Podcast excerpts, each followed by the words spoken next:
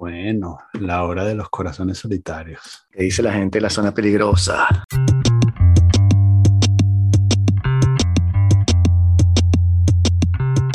Estábamos hablando de artes marciales este, para, la- para las chamas, ¿no? Claro. Y este, porque bueno, ayuda a centrarte, ayuda a canalizar ciertas energías, Totalmente. este, ayuda a defenderte, lo cual eh, cuando empiezan las guerras de agua va a ser crucial. Sí, te da autoestima, te da confianza. Sí, sí, Y entonces, para que tú veas eh, mi capacidad de prestar atención, me preguntó, ¿qué es lo que practica Vicente? ¿Y qué?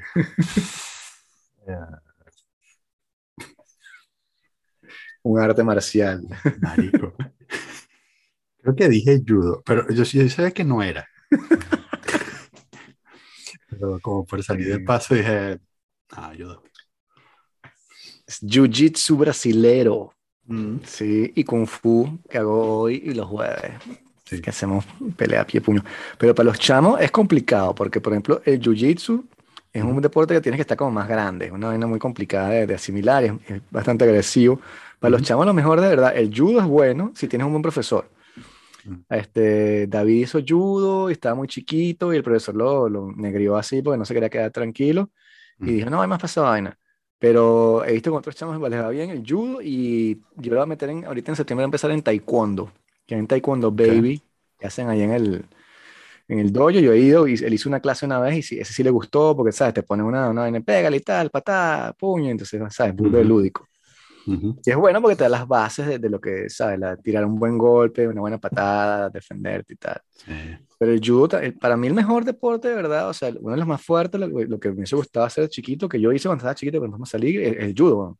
Mm. El judo de verdad que es súper bueno para, para defenderte, weón. Ujú. Porque, y te da, te da mucho, claro, y también es muy violento, o sea, yo no puedo hacer judo ahorita porque me van a lanzar encima de mi cabeza y, te- ¿sabes? Todos los caras que hacen judo con nosotros siempre llegan coñaseados y tuertos y tal, y qué sé yo. En cambio, el jiu-jitsu empiezas en el piso, entonces te, te lesionas menos. Pero sí, sí, el judo, te búscate una escuela de judo, que eso está, bien, bien desarrollado, de por todos lados. Y en su defecto, un taekwondo, una kung fu también, kung fu para niñas, eh, ahí también es burda de bueno. Y es, es Mm. como una, al principio es como una danza, haces las formas, entonces no te das cuenta y le estás arrancando la tráquea a un tipo y tal, y cosas así. Y Por explico. aquí, por aquí hay una escuela de judo, así que quizás ese sea el, Claro, para que empiecen. este, Sí, sí. sobre todo Toijada, que Toijada tiene tendencias, Claro, claro, por eso que es mi hija. claro. Este, entonces sí, sí, probablemente nos decantemos por ahí. Sí. Este, no, y lo, lo cómico es que el otro día hablé con, con Alberto Zambrano, Ujú. el Alberto Zambrano Podcast, y el chamo, bueno, escuchó nuestros podcasts y se metió en Jiu-Jitsu. Sí, Sí, sí, sí, tienen, tienen nada más como tres clases, pero me coño, está fino y tal, estoy yendo, uy, muy interesante. Sí, sí. ¿tuviste invitado? Este, sí, sí, estuve invitado para hablar de las elecciones francesas en- entre los dos, entre los dos toros, o sea, la semana Ok, pasada. estabas ahí tratando, Tratando, de, sí, tratando de defender la, la posición de la democracia, ¿no? sí, desenredar ese, ese estopa ahí, Pro europeísta. estopa. Sí, Mm. sí, bueno, se me hacía mi posición. Pero bueno, hablando de eso, nos hablamos de lo peor por ahora. Nos salvamos lo peor por ahora, pero Sí. sí, igual, igual preocupa que tanta gente, Uf. Sí, mm, tanta Porque- gente vote. Lo, lo cómico es que la gente dice como que, bueno, pero o sea, las comparaciones con Trump y tal, y desde el punto de vista como de, de macroeconómico, macroencefálico, parece ser cierto, pero hay una diferencia, que Trump tú lo puedes acusar de, de racista, de, de supremacista blanco, que es lo que hacen, Ujú, pero no es tan obvio. O sea, para mí Ujú. Trump sería una especie de, de- abuelo ahí fastidioso en la cena de Navidad diciendo vainas contra los árabes y tal. ujú. Le Pen no, weón. Le Pen tiene un programa abiertamente racista y discriminador. O sea, ahí no hay ninguna duda de que la vaina es antimusulmana. Y Sí. este, entonces, qué bolas que tanta gente sacó, ¿cuánto fue? Dos millones de votos más que en el 2017. O sea, gente nueva que votó por esa mamarrachada. Sí. Y yo puedo entender que no estés de acuerdo con el programa político o económico de Macron, pero de allá votar por esa persona eh, eh, es, de verdad horrible. Le hemos como normalizado todo. Y no sé, chamo, yo creo que de verdad dentro de cinco años va a ser este Melanchón contra Le Pen. Sí, además que, mm, que no hemos, mm, además que tiene consecuencias como más inmediatas y más graves, este, porque, mm, claro, gana un loco a los Estados Unidos y, ¿sabes? Mover esa, como que mover ese barco cuesta muchísimo, ¿no? O sea, hacer un, un giro, este, cuesta muchos años, en cambio, bueno, lo vimos con el Brexit, ¿no? Es una, o sea, un, un loco alcanza masa crítica y, y de pronto un día para otro está fuera de Europa, ¿no? Sí, sí, sí. sí, bueno, este o sea, el, daño de Trump fue más cultural, creo yo, que, que económico o incluso social, o sea, mm. en la división que creó él entre los dos partidos y entre ese rollo antirracista y, pero qué sé yo, este, está muy mal y eso sí les va a costar muchísimo repararlo, porque la izquierda se volvió loca y eso lo haremos un poquito más tarde capaz, pero este pero aquí sí, tienes consecuencias directas de ya de, hubiese ganado Marine Le Pen y ya, o sea, hemos perdido un poco de plata. Voy a ponerte los dos platos. Sí, tal cual. Y la cosa está así. Vienen las elecciones legislativas en junio, en julio, junio sí, en junio, julio. Y entonces, claro, los que eso se perfila, este, la izquierda se está tratando de aglutinar alrededor de Mélenchon porque fue el que quedó primero, de las izquierdas y tal. Van a tratar de sacar una especie de plancha común la derecha extrema va a ir, la radical va a ir Semur y Marine Le Pen.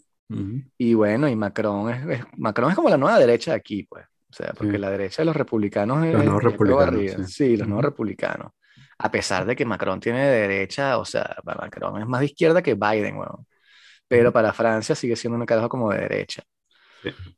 Entonces todo no está ganado todavía porque también depende de la asamblea y tal. Entonces lo que están apostando aquí, por lo menos Melanchón ya lo ha dicho, es que él quiere sacar bastantes votos en las legislativas para que lo pongan de primer ministro. Mm. Entonces, bueno, esa es la cohabitación famosa esa. Por aquí hay un graffiti. Sí. De Melanchón primer ministro. Sí, sí, sí. Es la nueva... La nueva consigna. Sí, del, partido y tal. O sea, todo este, bastante patético. También es que aquí... Eh, bueno, aquí todo esa, todos esos locos este, los barren debajo de la alfombra porque donde yo vivo es, profundamente este, macronistas, potentes de Macron. Era porque eran, era, sabes, territorio azul completo, ¿no? Antes de, que, antes de que el partido, de, antes de que los republicanos colapsaran, eh, claro. tenían como 30 años ganando, sabes, corrido, ¿no? Sí. Eh, en, en, toda la región. Y, y se, se switcharon a Macron y tú ves el mapa y la vaina es así, pues, todos amarillos, ¿no? Todos. Em, entonces aquí no hay, o sea, no se ve mucho de estas manifestaciones de extrema izquierda, no se ve nada, excepto por el grafite este que te comenté, ¿sabes? Como que están por ahí en in the woodworks, ¿no? Están como por ahí, hay como unos elementos, este, y y, lo mismo, lo mismo los de los de extrema derecha, que, ¿sabes? Bueno, cuando los chalecos amarillos aquí no pegaba mucho, ¿no? O sea, aquí había como unos grupúsculos de chalecos amarillos que eran cuatro gatos, ¿no? Claro. Este, entonces, esa gente, comillas locas, no, uno no la ve, ¿no? Está como, o sea, están ahí, uno sabe que están ahí, pero, pero hay gente de otras partes de Francia, ¿no? O sea, esa gente vive en otros lugares. Sí. Claro, y el voto en París, por ejemplo, se dividió entre Macron y Mélenchon. Aquí Le Pen no sacó nada. O sea, en París se Semur tampoco. Porque París es súper lo que llaman aquí bobo, ¿no? Burgués bohemio. Y el, rollo de Mélenchon es una cosa muy elitista también. Esa izquierda también, este, caviar, unir una cosa como de, sindicalista. Pero la gente que sigue los votos obreros de verdad son la, derecha extrema ahora, porque también hay mucho resentimiento y el proyecto político de Europa está siendo rechazado y entonces, bueno, no sé, yo también, yo creo que es como un agotamiento del sistema en sí y esta fue como la última lección en la que vamos a ver de verdad algo tradicional. La próxima, entre cinco años, va a haber un punto de quiebre y vamos a pasar a otra cosa. Y si gana o Mélenchon o Le Pen, los dos han dicho que van a ser la sexta república, entonces ya por ahí ya tú ves por dónde los tiros. Sí. Entonces esta fue como la última manifestación de, de un sistema ya en ascuas. Los estertores. Sí, que estaba llegando a sus últimos patadas de ahogado.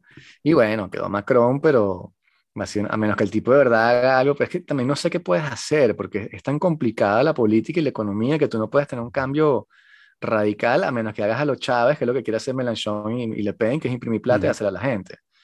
Aparte de hacer eso, tú no puedes efectuar cambios a largo plazo. El tipo tiene su plan de Francia 2030, es el plan de Macron. O sea, el tipo quiere que en 2030 los cambios sean tales y tal y tal. Y es como más, más pragmático, pues. Entonces, este, sí, no sé, es, bastante decepcionante cómo el populismo se ha apoderado de, la, política mundial y tienes este, un sistema que, bueno, que ya no funciona para nada, en el cual nadie cree porque quieren cambios inmediatos que no se pueden dar.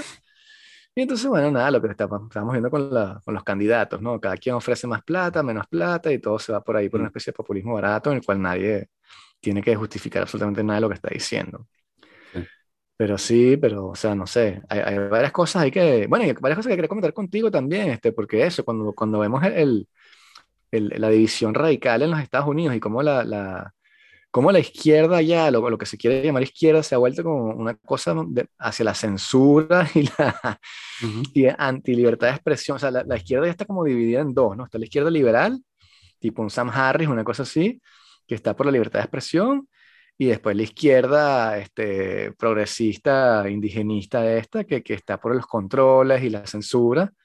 Y entonces, bueno, eh, eso lo traigo a colación por la, la, adquisición de Elon Musk de, de Twitter, ¿no? Y entonces están súper preocupados porque el tipo va a quitar las regulaciones. Y tú dices, pero ¿cuándo acá la izquierda está preocupada que la gente diga lo que le dé la gana y no lo censuren? Es súper raro haber vivido eso en tu vida, o sea, en, en, tu tiempo vital, ¿no?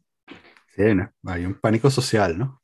Sí. Este, em, que además Twitter, por supuesto, bueno, es, todo muy um, eh, autocontenido, ¿no? Porque el, eh, eh, Twitter es la plataforma para pánico social y entonces el hecho de que haya un pánico social por la adquisición de Twitter hace, todo que, hace que todo sea bastante redondo, ¿no?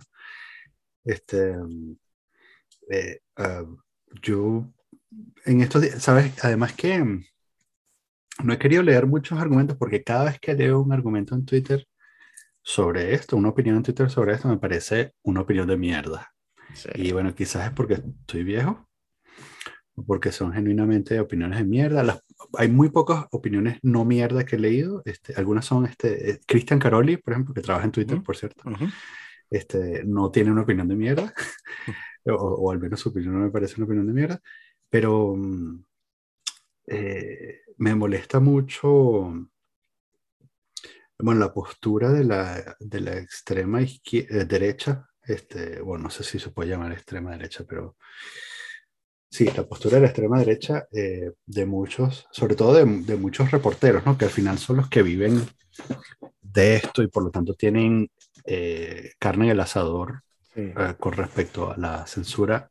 En Twitter están em, celebrando como si el día anterior no hubiesen tenido una cuenta de Twitter y ahora sí tienen el derecho a tener una cuenta de Twitter. ¿no? De hecho, me parece bueno, eh, entre... Me parece bastante deshonesto de su parte que, que estén ahora celebrando que quizás finalmente por fin va a haber libertad de expresión cuando tienes cinco años o diez años vomitando tus estupideces de extrema derecha en Twitter. O sea, ¿qué va a cambiar ahora? En realidad, la situación mejoraría si todos nos pusiésemos de acuerdo para que tu periódico de mierda no pudiese ser difundido en Twitter porque conduce a este, unas radicalizaciones que terminan en invasiones de otros países. Quizás no en el caso que estoy hablando, por ejemplo, el caso que tengo en mente es el American, que es esta cosa magasolana horrible, eh, eh, que es un periódico de extrema derecha venezolano, gringo, venezolano, magasolano, que es horrible. Eh, y bueno, todos sus reporteros están celebrando este, que por fin van a poder hablar libremente, ¿no? Eh, y en en contraposición, la extrema, la extrema, perdón, la izquierda, ni siquiera la extrema izquierda, la, izquierda en general, está en plan, me voy para Canadá. Sí. ¿Sabes? Como la versión me voy para Canadá, pero de Twitter, ¿no? Sí. Este, con un pánico completamente irracional, luego de que tienen, ¿sabes? También 5 o 10 años defendiendo todas las dictaduras que se les, se les atraviesan en Twitter públicamente. ¿Sabes? De verdad tienes pánico ahora porque no te van a dejar defender las ejecuciones sumarias de periodistas. No sé, quizás, quizás sea bueno, ¿no? Sí, o sea, yo creo que lo, que lo que les pasa a ellos es que ellos quieren que Twitter tenga más censura, no menos. Ese es el, el, porque es esta visión extraña que le hemos vivido. Es súper loco verlo de esa manera, pero incluso nosotros, este, desde que tenemos este podcast, de pronto un poquito antes, nosotros pasamos de la etapa en la cual Twitter no censuraba absolutamente nadie a la que censuró a Milo Yiannopoulos y Alex Jones y empezó la reta y la gente y después fue Alex Boyd, ¿no? Y así como dos años más tarde. Y a Donald Trump, sí. Entonces, nosotros vimos esa transformación. este, y fue muy extraño ver a la izquierda irse por ese lado de que no, no, no, hay que regular la, el, el, discurso. También porque Donald Trump fue un factor catalizador allí, que hizo que los tipos este, empezaran con lo del fake news. Y bueno, después estaba también este Cambridge Analytica. Y es todo un hervidero ahí que, que te da que la gente se puso a decir que tenía que haber censura, pero en el sentido que ellos querían y no en cualquier sentido. Y entonces ahora Elon dice que va a quitar esa, esa, esa censura, pero este, a mí lo que me parece eso es, muy naif también pensar que Elon Musk no tiene agenda, porque todo el mundo tiene agenda, como bueno, como está diciendo Hugo Castellanos en, el, en el chat, este, tiene toda la razón. O sea, Elon Musk, ah, es fácil decir que vas a quitar toda la censura ahorita, pero vamos a esperar un poco a que aparezcan casos más complicados y en qué puntos te vas a poner a trazar la raya, porque lo que estamos haciendo es una especie de reboot. Y lo mejor que puede pasar es que, que lleguemos al punto en el que estábamos antes, en el cual no puedes decir cosas este, pedófilas y, de pronto incitar al odio. Y ya. Eso sería como que el best case scenario, pero una pila de troles que se van a agarrar de eso, incluyendo los entes internacionales chinos y rusos, y ahora sí deja que todo el mundo se ponga a decir lo que le da la gana. No sé hasta qué punto sea contraproducente a largo plazo. Sí, eh, bueno, la experiencia dice que eh, normalmente la, desregulación de los espacios de conversación en línea conduce al spam. Eso es lo que dice la experiencia. Eh, sin embargo, bueno, de hecho una de las cosas que mm, yo no sé tampoco si, si Elon Musk es honesto en su, en su declaración de o en su intención de que va, o sea, que no sé si, si de verdad pretende eh, mejorar Twitter. De todas las cosas que dijo, me parece que la única medio racional es verificación para todos los humanos. Eso me parece excelente. O sea, que si tú eres capaz de demostrar que eres un humano, este, te verifican y de alguna manera eso hace más difícil eh, que te bloqueen o, de alguna manera le da también como más peso a, lo, a las tonterías que opinas en, en Twitter. Em, y te hace también como dueño de tus propias palabras. Me parece que eso es lo que hizo Facebook cuando Facebook eh, activó la autorización y, la comprobación de que eras una persona, de manera de poder atar el nombre, tu nombre a, tus opiniones. Eh, cuando Facebook allá en la prehistoria cuando podías comentar en las páginas web usando tu identidad de Facebook, que también funcionó durante cinco minutos en la historia del Internet. Em, y, y, me parece también, pero quizás es porque yo no soy tan inteligente como Elon Musk, me parece que se está metiendo en un problema de... O sea, es más fácil terraformar Marte que dominara Twitter, en mi, en mi opinión, porque terraformar Marte es un problema eh, científico de ingeniería, mientras que arreglar Twitter es básicamente arreglar la sociedad. Y es, bueno, ¿sabes? hay gente muy inteligente que ha tratado en los últimos 250 años de, de arreglar la sociedad y no ha podido, ¿no? Claro, claro. Sí, pero da rabia también pensar como que no hay decididores en otros lados, o sea, no sé, como que la gente de Vox eh, el periódico, no el partido político español, como que la gente de Vox se venga a quejar de que Elon Musk va a censurar Twitter o a, controlar Twitter y te dice, huevón, pero tú sacas las noticias que te da la gana, con falsa información, o sea, cuando salió la carta esta que está en contra de la libertad de expresión, votaste un poco de gente como más su iglesia, porque la firmaron, no sacaste lo del hijo de Joe Biden, entonces no sé, o sea, ¿qué, qué bolas tienes tú de venir a decir que, que es horrible que parezca un decidor que no eres tú a controlar eso? Entonces es como que sí, no sé, hasta cierto punto siento que la, la, la, la élite cultural americana está de acuerdo con la censura siempre y cuando sean ellos los que la están utilizando, ¿no? Y si tú dices, este, las mujeres trans no son mujeres, entonces, ah, fuera, porque me da la gana a mí. Mm. Pero si lo te deja publicar eso, eso es llamada al odio, ¿no? Ya lo vivimos, o sea, lo que va a suceder es lo que siempre ha sucedido, o sea, porque empiezas como que atacando a la gente que es abiertamente nazi, entonces dices, bueno, estamos a quitar los, todos los nazis de Twitter. Y después cuando se te acaban los nazis obvios, empiezas como a correr la línea y dices, ah, bueno, pero entonces ahora la incitación al odio es tal cosa y terminas censurando a gente que no tiene nada que ver con ese pedo, llamando a los nazis porque eso, dijo que, que un nadador trans que no se ha operado y que tiene la espalda del tamaño de la de Michael Phelps no debería estar nadando con, con mujeres de un metro cincuenta. Entonces te, te, te, te, tratan de transfobo, ¿no? Entonces todo eso va, va, a ser interesante ver la transformación, pero no auguro, yo no espero nada bueno, nada que salga bueno de ahí, pero claro, Twitter no que tiene esperanzas de nada, o sea, Twitter se ha convertido, Twitter no siempre fue así, o sea, yo recuerdo en Twitter al principio que eran cosas mucho más light y la gente de verdad ponía sus opiniones o sus cosas, tú mandabas fotos de lo que estabas comiendo en la mañana y tu café y tu cosa, y hoy en día se ha convertido en una vaina en la cual la gente descarga, pero durísimo, lo que están esperando hacer pylons y shitposting, y bueno, y el primero que hace eso es Elon Musk. Elon Musk es un shitposter de, de, de los mejores y un trollcito. Entonces es súper cómico que sea él el que va a estar en la cabeza de eso. Y sí, y bueno, también las cifras son ridículas. ¿Eso cuánto fue? 46 millardos de dólares. ¿Qué clase pero eso, es eso? O sea, pero eso, eso no es nada.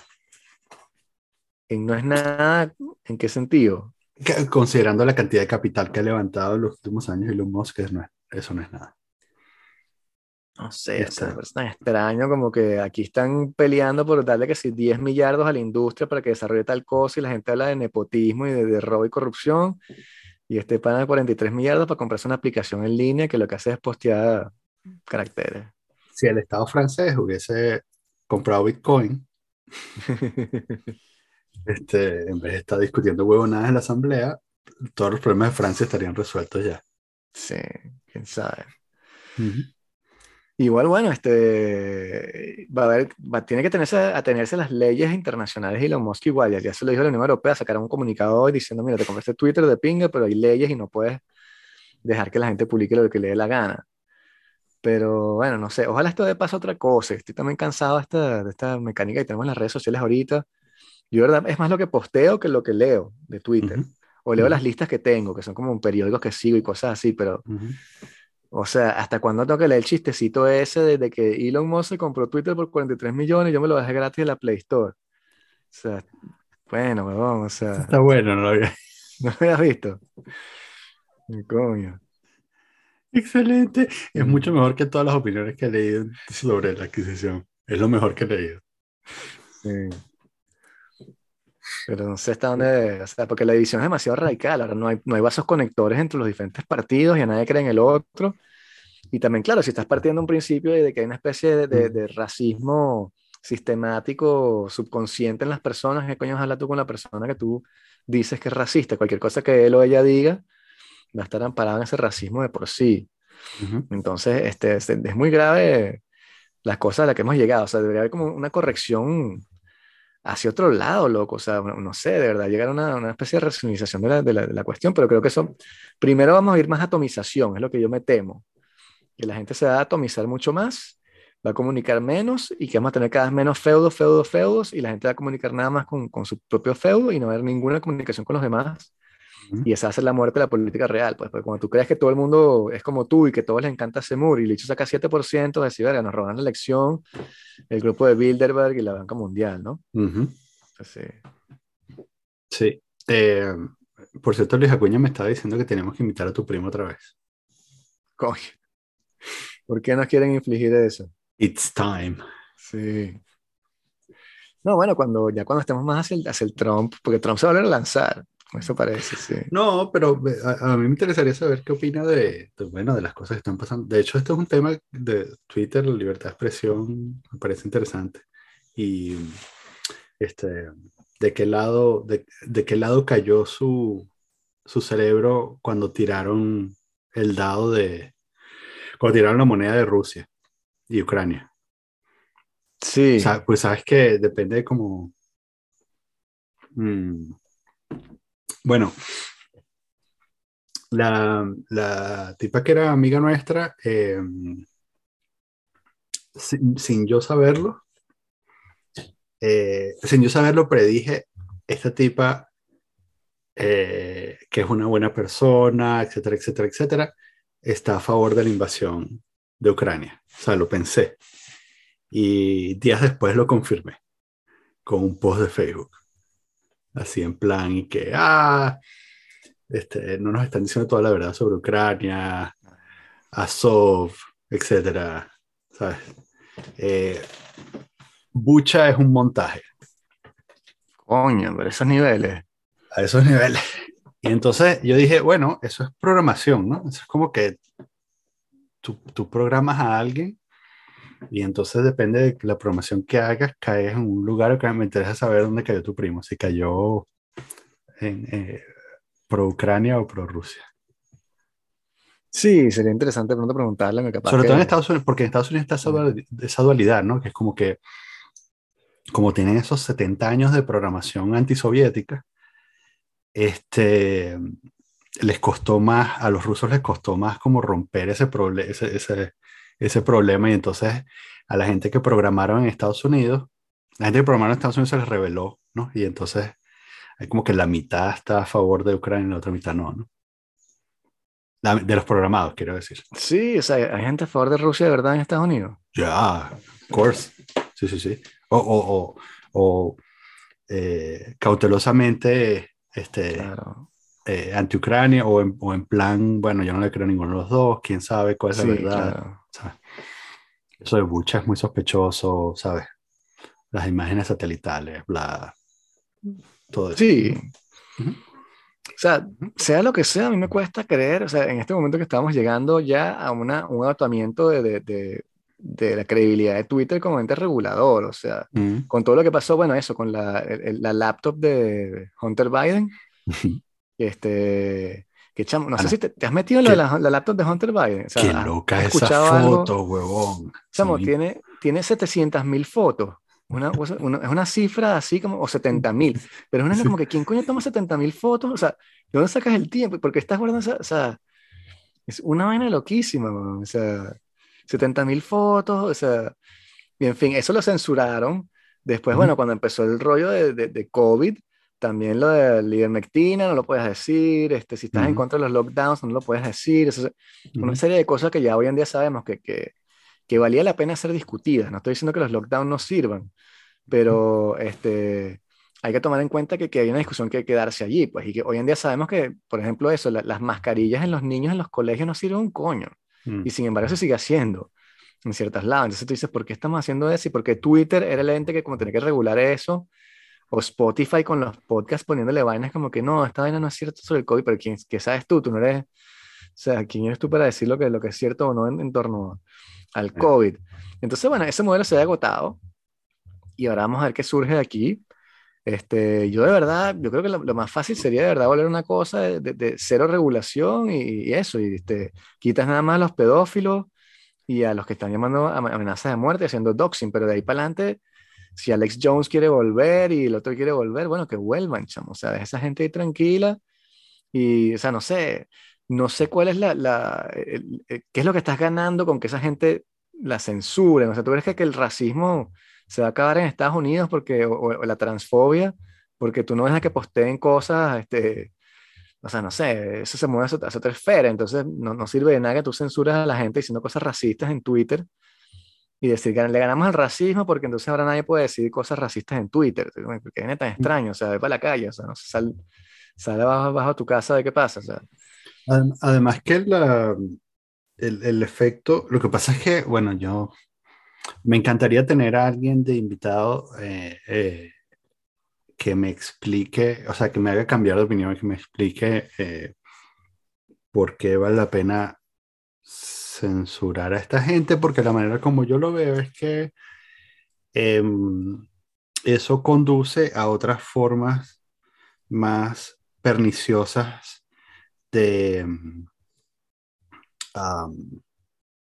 de influenciar a la gente, ¿no? termina, porque en lugar de tener a este influencer o a esta persona mediática eh, diciendo sus locuras, tienes propaganda, ¿no? De hecho, mi, mi, técnica favorita, de todas las técnicas favoritas, mi técnica favorita es em, eh, eh, esto, em, ¿sabes? Em, eh, ¿Has visto alguna vez estos, en, Facebook hay muchos estos videos en los que, en los que la gente em, hace lo correcto en una situación o, o, se venga del poderoso. Por ejemplo, hay, uno, hay un video que se repite mucho que es este, un tipo en un Mercedes que tira una basura a la calle y, y, un motorizado pasa por al lado, agarra la basura y la tira dentro del Mercedes otra vez, ¿no? Este, o alguien ayuda a una persona este, desposeída o qué sé yo, ¿no? Entonces, esto, eh, eh, esta, esta serie de videos, este, bueno, que en el, que en el fondo, ¿sabes? Muestran la calidad humana de la gente o muestran cómo eh, el, el, pequeño se defiende ante el poderoso. son el punto de entrada para, eh, o sea, tú te unes a uno de estos grupos o sigues a estos videos y luego te tiran un video de, bueno, quién sabe si de verdad este, eh, los ucranianos son nazis o no. Porque no es este, no es los ucranianos son nazis, es quién sabe si de verdad son, ¿sabes? ¿Quién sabe en realidad quién tiene la razón? Sí, o sea, las, las, dos partes, las dos partes están equivocadas, porque este tipo invadió sin justificación, pero por otro lado, mira estas imágenes de estos niños haciendo un Sig Heil en el, en, el patio de la escuela, ¿no? Entonces, bueno, en el fondo los dos están equivocados, ¿no? Y entonces, y por ahí, ¿sabes? Por ahí se van metiendo y llega un momento en el que dices, bueno, en realidad esas fotos satelitales que muestran los cuerpos en Bucha eh, son un montaje. Porque quién sabe, ¿no? Claro. Oh. Slippery slope. Entonces, eh, y esa es mi técnica favorita porque, porque entra, entran por ahí y yo conozco a un montón de gente. Este, eh, de hecho, digamos, hay como que poblaciones sensibles a esto, ¿sabes? Como nuevos usuarios de redes sociales, este, mm. eh, tanto personas jóvenes eh, como, como viejos, ¿no? Entonces, una, una, una, población que está lista para ser capturada es, por supuesto, todos nuestros padres, ¿no? O sea, eh, porque no están acostumbrados a este tipo de, de bombardeo, ¿no? Em, entonces, eso va para eso va a parar con Elon Musk, no. Pero puesto, si, me, si me dieras a elegir esta, esta secuencia de videos que llevan a alguien a defender una violación sistemática de derechos humanos, esta serie de videos, al parecer inocente, que conducen a alguien a defender eh, una violación de derechos humanos, o Alex Jones, yo prefiero, bueno, ponga Alex Jones, es entretenimiento, está diciendo sus loqueras, pero es una sola persona que aglutina a una audiencia, ¿no? Y entonces no, no creas el incentivo económico como para tener que meterte por debajo y convencer a la gente de otras cosas. Sí, sí, sí, o sea, lo que pasa es que los dos lados están tan, tan locos porque también tienes toda el, ala, el ala de la derecha americana que está con este rollo ahorita, no sé si la serie, que, que el, el, groomer, que dicen, ok, groomer, que es este, porque supuestamente están contra la ley esta, que, que en fin, la ley que está pasando Ron DeSantis en Florida para prohibir los libros este, en unas escuelas porque dicen que esos libros introducen temas, temáticas sexuales a niños. Y entonces es groomer porque, ah, entonces son todos unos pedófilos, los demócratas que quieren este, que los niños empiecen a pensar en sexo a los cinco años. Pizzagate. Sí, sí, sí, llegas hasta Pizzagate rapidito.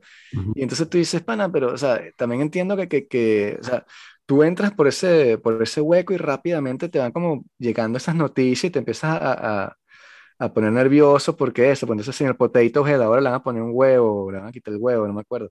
Este, entonces, ah, qué bueno, viste esto, entonces, viste que hay un colegio o una universidad en la cual una persona dijo una cosa y entonces, o qué sé yo, en una escuela pusieron un baño mixto y entonces ahora todos los chamos, o sea, dices, marico, o sea, hay cosas que de verdad valdrían la pena discutirse. O sea, yo no estoy de acuerdo, por ejemplo, con que haya que los chamos puedan transicionar en las escuelas sin decirle, sin, sin decirle a los padres. O sea, es un tema complicado. Para mí entiendo que un chamo pueda tener una familia que no quiere aceptarlo como es, entonces el tipo se refugia en la escuela y la escuela también tiene, o sea, lo está ayudando, en fin. Pero por otro lado, como padre, o sea, tú no puedes excluir a los padres de ese proceso y meter a los profesores en, el lugar de los padres para decir de eso. Pero en vez de tener esa discusión, que una discusión, ¿sabes? Podría ser sensata y tal, o que si, ¿a qué, a qué edad le vamos a dar hormonas a los niños? ¿Cómo hacemos para darle hormonas a los niños? ¿Cómo determinamos a quién darle y quién no?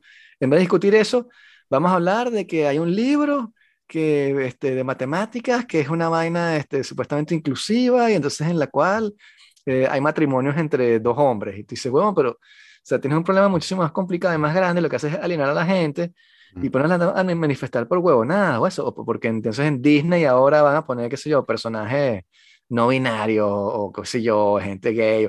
Dices, bueno, pero, o sea, qué, qué, qué forma tan estúpida de, no ver el bosque por, por el árbol y perder tú el poco capital que puedes, haber tenido, en el cual yo dije como que, coño, aquí los republicanos tienen un punto, de verdad, es, es complicado esto de, qué sé yo, las hormonas que le quieren dar a los chamos de 11, 12 años, no, me tiras una vaina que Disney este, Disney quiere lavarle el cerebro a tu hijo para que entonces tu hijo sea este, un no binario pingüino, no sé qué vaina. Y digo, no, pana, pero no, no, tú estás loco bola, este, no te sigo, ¿entiendes? Entonces te desolidarizas con, con ellos. Y en la izquierda es igual, pues en la izquierda es lo mismo, pero con el racismo. Entonces en todos lados hay racismo. Y entonces vas a la panadería, no, no te venden pan, ¿viste? Y hay racismo porque yo soy negro. Y dices, ah, bueno, pero qué fastidio. O sea, de verdad, habría cosas que hacer contra el racismo sistemático y cosas que se podrían mejorar, pero tú lo llevas hasta los extremos y acusando a todos los blancos de ser racistas, haciendo que se arrepientan y qué sé yo, y después tienes a los demócratas disfrazados de, de, indios y pidiendo perdón y lavando pies de la gente en la calle. Dices, ¿qué es esta vaina? O, eh, eh, abrogan a la policía. Tú dices, en vez de discutir la violencia policial o la discriminación policial, no, vamos a ir directo a, vamos a abrogar la policía este, y que no haya más policía y que la gente, o sea, dice, bueno, pero, o sea, que, que triste que, que, que, las redes sociales creo que tienen ese, ese, efecto, que exacerban las cosas y hacen que los extremos se amplifiquen. Estoy seguro que somos una, una, minoría, en los republicanos no están todos locos y en los demócratas tampoco. Pero cuando le das tanto poder a esta gente, la gente moderada también deja de hablar porque la empiezas a excluir. Es el proceso que, que, que, se ha ido viviendo. Y la gente se da cuenta que dice, coño, si cancelaron, entre comillas, a JK Rowling, marico, no va a ser yo, ¿sabes? José, que trabaja en un periódico local, que se va a poner a decir que, que está, que, que, sí, o que le gustó la vaina de Dave Chappelle. No puede ser, entonces te quedas callado y los, los pocos que tienen como mucho, mucho peso empiezan a tener todo el poder de, de controlar la mayoría, pues, y eso, eso es lo que está muy mal también, esa tendencia no creo que se va a revertir tampoco. Sí. Um, pero también es una cosa que nada más sucede en Estados Unidos, ¿no? Se está exportando, o sea, ese, eso es lo que me da miedo, porque si tú te acuerdas cuando empezó todo este rollo, yo, me acuerdo, yo seguí la cosa de Brett Weinstein, por ejemplo, desde el principio, mm. la cosa de Evergreen y tal, este, cuando empezó, y yo, yo era los que decía, bah, esto es una vaina de carajitos en la universidad que se están buscando, eso es como los panas que uno tenía que andaban con vainas del Che Guevara y ahora trabajan en empresa. Entonces le va a quitar una vez que llegan al, al, trabajo.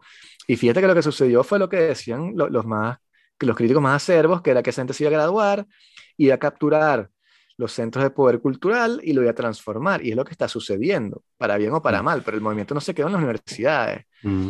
Y en Francia están también importando todo ese tipo de movimientos, no desde el punto de vista racial, porque las, las mecánicas raciales son muy complicadas, pero sí desde el punto de vista descolonialista, que es la otra rama de, de, de, de la cosa interseccional constructivista, ¿no? Entonces está llegando aquí también eh, en el Partido Socialista, en el de Mélenchon están los indigenistas, como se llaman en Francia, que es ese tipo de cosas que querían, hicieron una manifestación frente a una exposición de Napoleón, porque Napoleón era, qué sé yo, esclavista, según ellos. Y este, cancelaron una obra de Esquilo porque hacían este blackface, según ellos, a pesar de que, ¿sabes? En fin, cosas así que están empezando a verse también en, en Francia y no me extrañaría que, que lleguen a otras partes del mundo. Mm. La locura este, se, se, extiende. Es, un virus, es, muy, es muy cómico, ¿no? Porque te das cuenta que la filosofía, entre todo, tiene un impacto rechísimo. La gente dice, la filosofía no sirve para un coño. Así, ah, este, déjame decirte, de hecho, un cuento sobre eso, este, ¿cómo es que? Este, Gender Problems, el libro de, de, de, Butler, este, que salió en el 90, y le ah, bueno, sí, la performatividad del género, chévere. Esa vaina de ahí dio paso a todo lo que está sucediendo ahorita y si tú no, sabes, ves el impacto directo, de pronto es positivo, de pronto a la gente le parece muy bueno lo que está sucediendo, pero hay un impacto.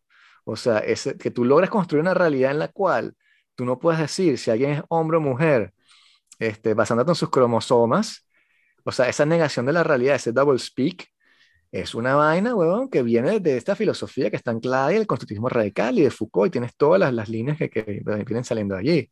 Entonces la filosofía, entre todos, termina siendo una disciplina bastante importante, pues. Nos reivindica en cierto modo. Sí, sirvió para algo.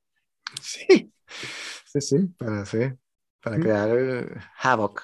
Como dicen, ya veremos, yo creo que va a haber un recalibramiento de las cosas, como quien dice. Eso, eso, es lo que espero, que creo que la, aunque no sé, yo pensaba que cuando la, la, la mayoría, cuando el, el, vulgo se hiciera con, con, estas premisas tan descabelladas de que todos los blancos son racistas, ya porque sí, este, o eso, que tú no puedes saber que si una persona es varón o hembra, eh, de ninguna manera, o sea, no hay forma de, de, de saber eso, o que la primera, la, la, la, candidata que puso Biden para el Tribunal Supremo, le preguntaron, no sé si viste la, la, la, entrevista, le preguntaron, este, ¿qué es una mujer? ¿Me puedes dar una definición de qué es una mujer? Y la tipa dijo, no puedo definir una mujer. Entonces dice, bueno, si llega a ese punto de locura, dices, coño, o sea, yo pensaba que, que cuando llegara la mayoría esto sí iba a decir, no, pero o sea, por Dios, vamos a estar claros, esto, o sea, entendemos lo que estás diciendo, pero no tan radical, vamos a pues, bajarle dos y tal. Pues no, la cosa funcionó y, y siguió, porque, porque para mí es fascinante, ¿no? Es la primera vez, yo creo que es la primera en la historia en la cual tienes un movimiento que discrimina a la mayoría de la población, que son los blancos. Entonces uh -huh. los tratas a todos de racistas, ese racismo inverso, uh -huh. pero es contra la mayoría. Normalmente la, la, la, el racismo y la discriminación es contra las minorías. La minoría, sí. Claro, los uiguros, los musulmanes uh -huh. por aquí. Tú no agarras a la mayoría de los católicos y los discriminas a todos. Pero sin embargo, esta vaina funciona y los blancos mismos están con ese rollo de la culpa y qué sé yo. Entonces estamos viendo tiempos interesantes que ya dan paso a otra cosa. Pero la destrucción de, de, la, de, la, libertad de expresión para mí ha sido de verdad nefasta y esa idea, nunca pensé que la izquierda o mucha gente, no la izquierda, sino como periodistas del New York Times, por ejemplo, iban a decir cosas como que, no vale, hay gente que hay que censurar la verdad y tal, lo que hace falta es más censura. Uh -huh. Wow, loco, pero, o sea, que, que extraño, qué extraño. Uh -huh. Pero bueno, habíamos decidido hacer un podcast cortico esta, esta semana Sí. Solamente para ventilar ese tipo de cosas. Uh -huh. También está Gina Monk en el chat. Saludos, Gina, que nos está dando unos datos sobre Oliver Stone. Sí, sí, sí, que sí, Oliver Stone sí. es prorruso, me está diciendo. Es prorruso. Sí, no me sorprende. Sí, yo pero... venía a hablar de otra cosa. Pero... ¿Ah, sí? Bueno, dale, dale, si quieres. No, pero lo podemos, no, no, pero lo podemos dejar, lo podemos dejar para la próxima. Ok, ok. Sí, sí, sí. Sí, es que todavía está Twitter. Sí. Nos han ido todos para TikTok o una vez así, como que voy para TikTok, pero tú viste quién es el inversionista de TikTok, tú estás loco, o sea.